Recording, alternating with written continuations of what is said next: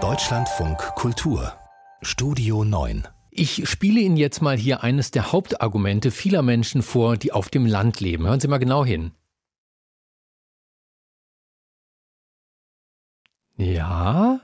Haben Sie es gehört? Gar nichts. Ruhe. Denn äh, wo wenig Menschen leben, da ist es in der Regel stiller. Doch wo wenig Menschen sind, da sind nicht selten mehr Tiere. Und die interessieren sich nicht dafür, dass irgendwelche Landbewohner gern ihre Ruhe hätten.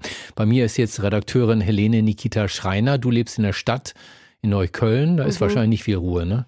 Nee, also es geht in meiner Ecke. Manchmal höre ich so, also ich wohne unweit der Sonnenallee, so aufheulende Motoren von irgendwelchen getunten Karren. Das ist tatsächlich so. Oder auch Geschrei. Ähm, ein Freund meiner Familie, der wohnt so im Berliner Speckgürtel, also in Brandenburg.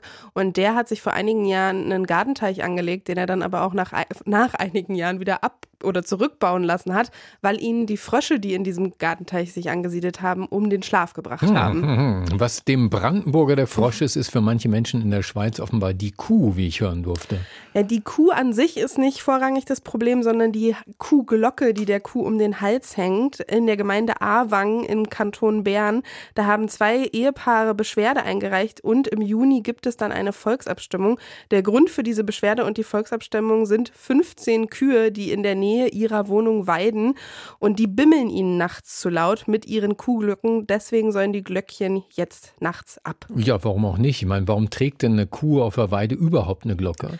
Das hat Tradition. Früher wurden die Tü oder dienten die Glöckchen dazu, äh, die Tiere auf der Alm wiederzufinden. Heute haben die meisten Kühe aber so einen GPS-Tracker. Dann ist die Glocke also eigentlich ja, hm, da, überflüssig. Da, würde ich es mir nicht verscherzen an deiner Stelle mit Schweizer Traditionalisten. Hm. Die sehen das ganz anders und haben eine Gegeninitiative gestartet. Die sagen, die Kuhglocken seien die DNA der Schweizer. Außerdem ist die Alpsaison, also die Zeit und die Arbeit von ViehzüchterInnen, jetzt äh, immaterielles Kulturerbe. Also Vorsicht da mit Kuhglöckchen und wer ihn an den Kragen will. Hm, liebe Schweizer, eure Schokolade mag ich weiterhin. Helene, vielen Dank. Gerne.